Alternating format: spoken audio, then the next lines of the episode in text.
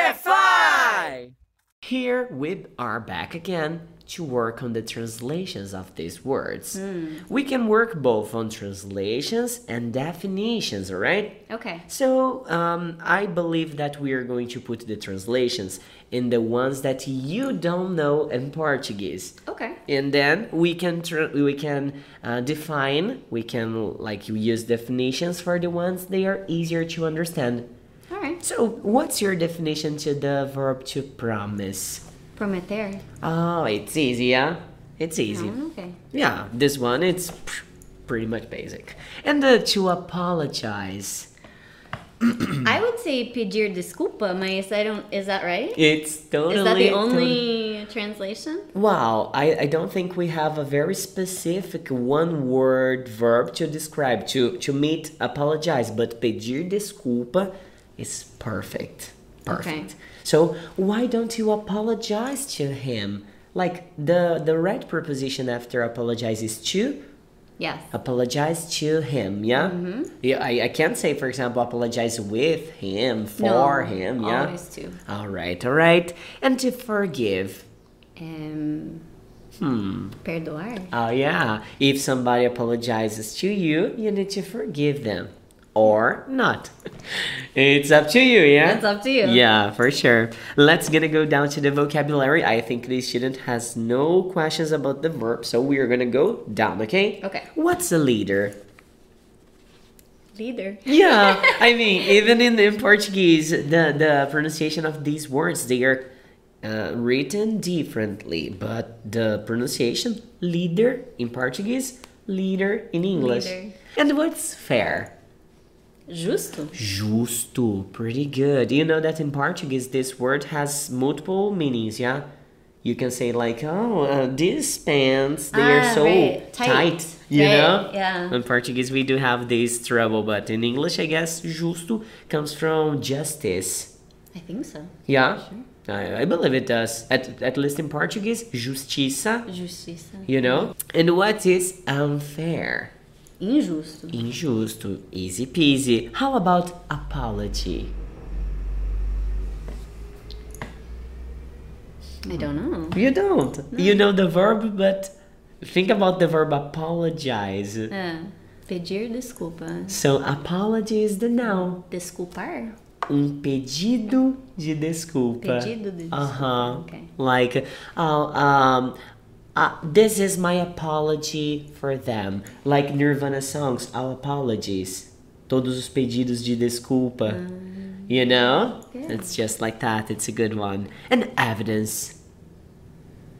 Oh, Hmm. I know this. It sounds like in Portuguese too. Evidência? Evidência. Do you know Chitãozinho e Chororó?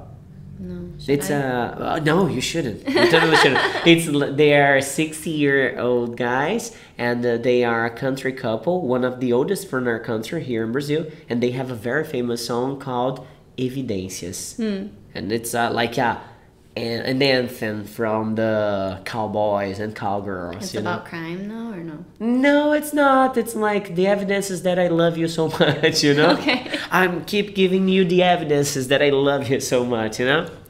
I see. Yeah. How about posture?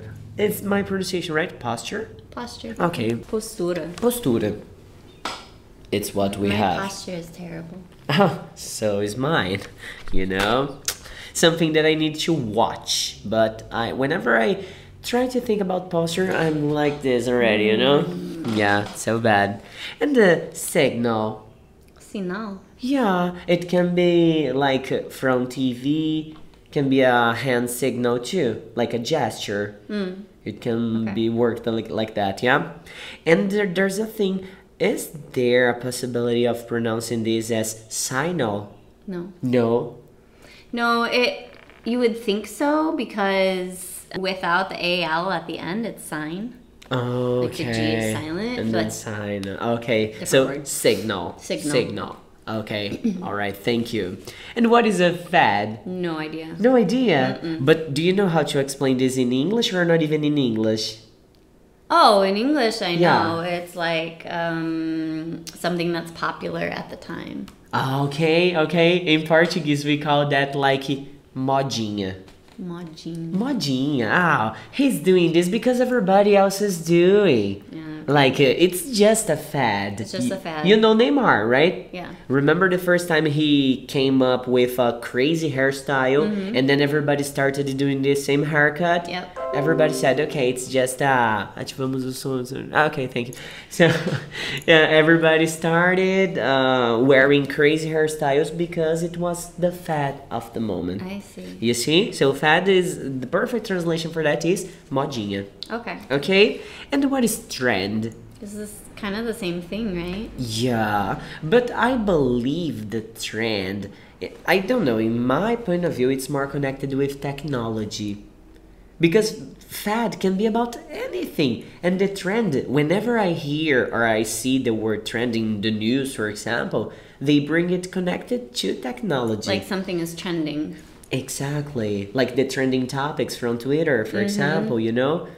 I think Oh. a trend is more like continuous, you know, like it's the evolution of something. I see. Right? I see. It it makes sense to me, especially by the translation. In Portuguese we have trend as tendência.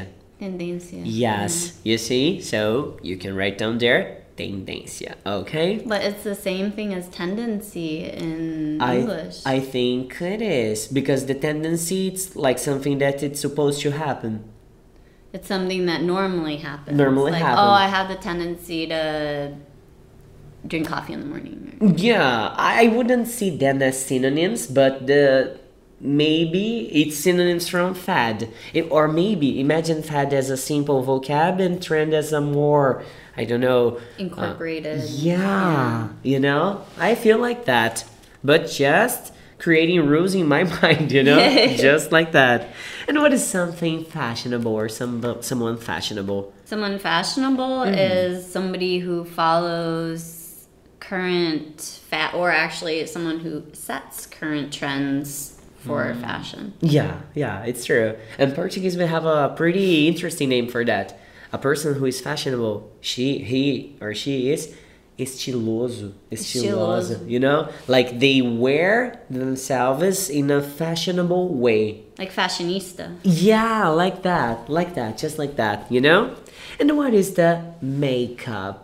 Maquiagem. Ah, this one is very easy. And there is a makeup here in Brazil, very famous. The name of it, the brand is Makeup. They have makeup from makeup. Makeup for makeup. You see? And uh, what is crazy? Doido. Yeah, doido. Do you know other other words in Portuguese like synonyms for this word? Louco. Louco. There's another one that starts with the letter M. Maluco. Oh, you were good, right? Uh, My gosh, you see? You Maybe I've just been called crazy a lot. Yeah. and then you are going to incorporate this to your vocab, right? Good. I like it. And what is tiny? Pequeno. Yeah, but and Pequenininho. e- exactly what I was going to say. Like you- pequenino, pequenininho, you know? It's like uh, I don't know, a cute way to call somebody somebody no, something that happens that it's small. For example, y- we have small problems and we have tiny problems. They are smaller than the small. Mm-hmm. Yeah? like uh, the uh, you guys you don't have i don't think you do in english have words to describe diminutivo and aumentativo in the english language you have No, big we and use, small Like super or really. uh-huh the intensifiers are different right Yeah. i see i see and uh, what is unconscious Unconscious. yeah Um, when you lack consciousness. it's true For example, if you are desmayado, Mhm. desmayado. yes yes in portuguese we tend to use the word inconsciente Yeah, because it can be something literal or figurative, right? So sure, yeah, it can be like, oh, I'm sorry I did this, but uh, I was unconscious. Uh, I wasn't aware about everything that you know of. You know, so in English, we also use subconscious. subconscious. Yeah, Frequently? like inside your mind. Yeah. Uh huh. Like totally. oh, it was subconscious. Yeah, yeah, totally. It's a good one too, but it's not in this lesson. But it's a good one. I'm going to update soon. Okay. And what is the distinction? I don't know. I mean, I know distinto, Mhm, right? But okay. it's different, isn't it? In fact, in Portuguese, it would be more like distinção. Distinção. Yes, and the trouble in there it's because we have a very simple word to use to substitute distinction. Difference. Diferença. Yeah, like uh, distinction. What are what is the distinction of this paper and this paper? No, they are Sim. like 100% the same. So there's no distinction. Nothing differ. Nothing differs from them, you know? So distinction is diferença, all right? I see. Pretty good. In Portuguese, of course, we have the word, in fact, uh, in English too, difference. I think it's way more used than distinction, yeah? What? My coffee is really cold. Really? okay, all right. Yeah. Now we are gonna go to the expressions to finish the part of the translations, all right? Okay. So, Emily, what is self control? Do you know? Autocontrole. Exactly. It's the, the ability that you have to control yourself. Do you believe you have a good self control? Yeah. I do. Sometimes I like you start getting crazy already. Based on the amount of people around me that are still alive, I have great self control. It's true. It's true. Okay. I'll stay with that. I'll stay with that. And what is to die out? I have no idea how to say that in Portuguese. No, but um, this phrasal verb, when I learned, when I first learned this one, uh, it was taught. Uh, where did I learn it? I guess it was in a podcast or something. Mm. It was connected with fashionable things and the fads. And how can you explain to die out to somebody? Do you know how to explain it in English? Yeah, it just means to slowly lose popularity until it disappears. In Portuguese, we have the perfect term for that. Hmm. Cair de moda, sair de moda. Cair de moda. Uh-huh. But you know, it can also be extinction. Yeah. You know, like in terms of, like we say, the dinosaurs died out. All right, it can also be used like that. Mm-hmm. Interesting. I thought it was more connected with fashion things. Not like uh, necessarily. nobody's wearing this anymore, honey. It's died out, you know. So like uh, I thought it was a possibility, but I in fact I know it is a possibility, but I didn't know about the extinction. Yeah. Oh, So- cool. Uh, ca- should we use this talking about technologies? For example, man, CDs died out a long time ago. Yeah, you can. Cool. So it's not just about sair de moda, but become unpopular. Yeah, I think it's like Cool. to lose popularity. Live and learning. I like it. I like it. Pretty good, girl. And the other side here, what is to make believe? Uh, make believe is like to use your imagination to create scenarios. Okay. Do you know a good way to explain this in Portuguese to somebody? We have a good expression for No, that too. I don't know. It's like fazer de conta. Vamos fazer de conta que a gente trabalha na CNN, okay? Ah, okay. Let's make believe that Fazer de we conta. work in CNN. We create a fictional scenario that only exists for us. Mm-hmm. You know, it's the to make believe one. So remember this: fazer de conta. Fazer de conta. Uh-huh. Okay. Uh, It's weird, I know, because when you think about conta, can be like a piece of paper that you must pay. Right, a bill. Yeah, you know. But in Portuguese, fazer de conta means to make believe. Okay. Okay. All right, and uh, to dress up. To dress up, uh, kind of related to make believe, I guess. Yeah, is it? It can be Oh, interesting. Bring me that. like if you if you're a kid and you um, put on your dad's suit or something. Okay. You're dressing. You're playing dress up. Oh, cool, cool. But we also use it for putting on formal wear, like formal clothing. That's the one that I teach my students. Like when you go to a party, you can't go with your traditional clothes. You need to dress up. Right. It's a good way of using that, yeah.